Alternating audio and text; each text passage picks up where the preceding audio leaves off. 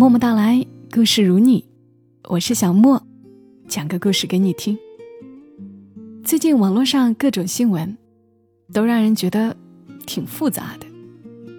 有人来问我的看法，我倒觉得，作为看客，看着他们都挺累的。要不，我们还是听一点简单的故事吧。今晚的故事来自于作者向暖，别让我担心你。梦姐四十多岁，容颜依旧年轻娇美，身材保持完好，纤纤细腰盈盈一握。她的一头长直发从不染色，如黑色的瀑布，直垂到腰间。梦姐早年在歌舞团工作，后来调到文化宫，工作清闲，保养极好。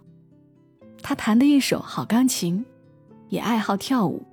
舞姿曼妙，即便是跳广场舞，也能跳出不一样的味道。漂亮的梦姐，不善家务，多年来十指不沾阳春水。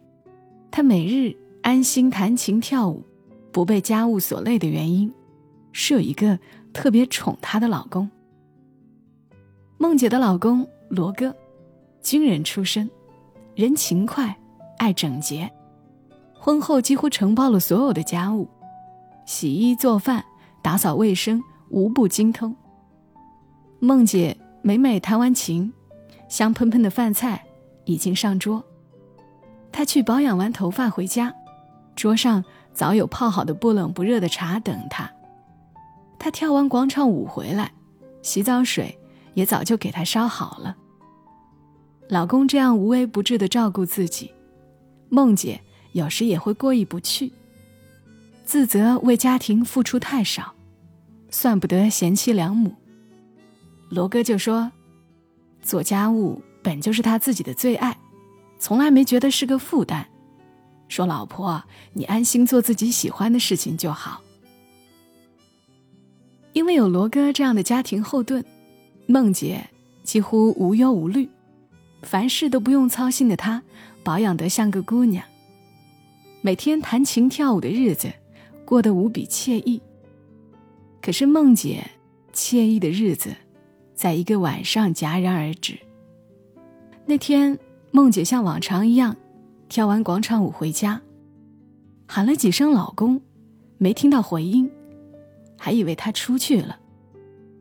可是当她走进卧室，却发现丈夫躺在地上不省人事。梦姐当即懵了。过了许久，才想起拨打幺二零。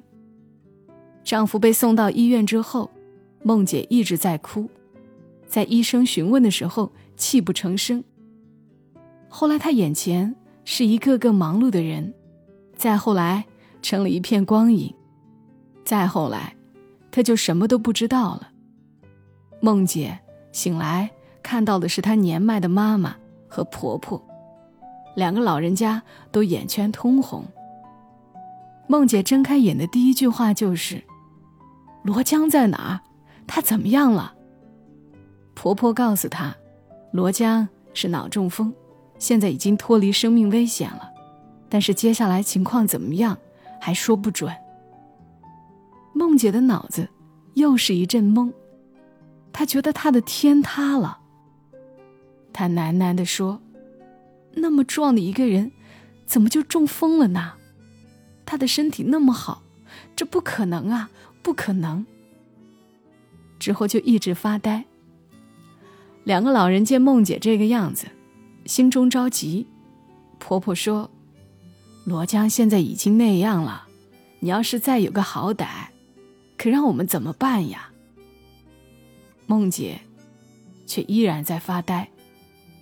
后来。婆婆去照看儿子了，梦姐的老母亲站起来，指着女儿的脑袋说：“你振作点行不行？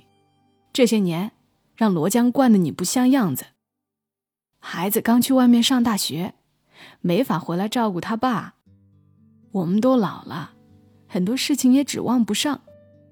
现在家里出了事，你就是顶梁柱，你不担着，想让谁担着？”梦姐被妈妈训了一通，头脑略略清醒了一点，又听到他妈软下口吻说了一句：“我知道你现在是什么心情，可是这时候你得能扛的事儿。罗江照顾你那么多年，现在该你照顾他了。”罗哥一个月后出院，意识是清醒了，但是行动不便，说话时吐字不清。平时那么能干的一个人，忽然变得连自己的行动都掌控不住。他很难接受现实，终日情绪低落。梦姐在这一个月中像是变了一个人，人瘦下去一圈，眼窝深陷，原来的长头发。为了便于打理，剪成了短发，看上去老了好几岁。过去穿的细高跟鞋早已换掉，运动鞋天天穿在脚上，那些修身的裙子也都收了起来，穿上了最舒适的裤子 T 恤。大家常见瘦瘦弱弱的他，搀着高大魁梧却走路不稳的罗哥出来练习走路。见她扶着神情木讷的老公，边走边说，给他讲笑话；见他一个人买米买菜，费力地提上楼；又见找人送水、修太阳能。有人去他家里，见他烧糊了饭，狼狈的又去做第二次；又见他洗了几件衣服，就累得直不起腰来。可是，就算这样跌跌撞撞的。她再没哭过，也没表现出半分娇气。丈夫的一场病，逼得他要强起来。几个月后，罗哥身体有了起色，能自己走路了，说话也清晰了。他摸着梦姐的头发说：“那么好的一头长发，为了我，剪成这样。”梦姐就笑道。大家都说我短发好看呐。罗哥鼻子一酸，说：“都有白头发了。”梦姐说：“那你帮我拔掉吧。”罗哥手指颤颤巍巍的，没有准头，半天没有拔掉一根。他说：“我真是不中用了，连根头发也拔不下来。”梦姐就说：“别拔了，到了这个年纪，头发会越白越多，拔也拔不完。”身体渐渐好转的罗哥想做家务，梦姐不让。他说：“结婚这么多年，家务都被你承包了，我想做都没有机会。现在我发现这做家务也是我的最爱，别跟我抢。”见罗哥有些失落，梦姐明白他的心思。他是劳动惯了的人，不想让别人觉得他没用，就又说：“你要是闲不住，也可以帮我摘菜什么的，但是大厨的地位不能抢过去。”虽然不断练习，但是梦姐做的饭一直难吃。不过罗哥总是吃得津津有味儿。梦姐有天打扫卫生，竟然发现了一封罗哥写好的遗书。她打开看看，这封遗书是写给他们的儿子小兵的。儿子啊，生了一场病，爸爸意识到了生命的无常。有时候疾病会忽然来临，让人猝不及防。爸爸不是悲观主义者。会珍惜身体，好好活着。但是如果哪天我忽然离去，有几句话我要交代给你。第一，你已经过了十八岁，长大成人了，爸爸不会过多的担心你。爸爸相信你能照顾好自己。以后你无论人在哪里，都要经常回来看看你妈妈。第二，你妈妈是个害怕孤独的人，做家务的能力也不强，需要有人照顾她。要是我走了，我希望他能尽快再找一个人陪他未来的日子。我不想让他一个人孤单生活，那样我会担心他。小兵，要支持你妈妈。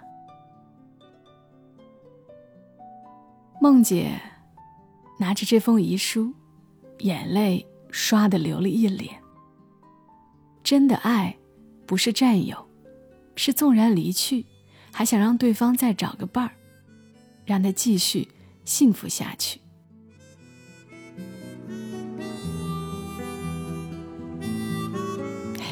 短短的一个小故事，也是普通人的日子，一对寻常的夫妻。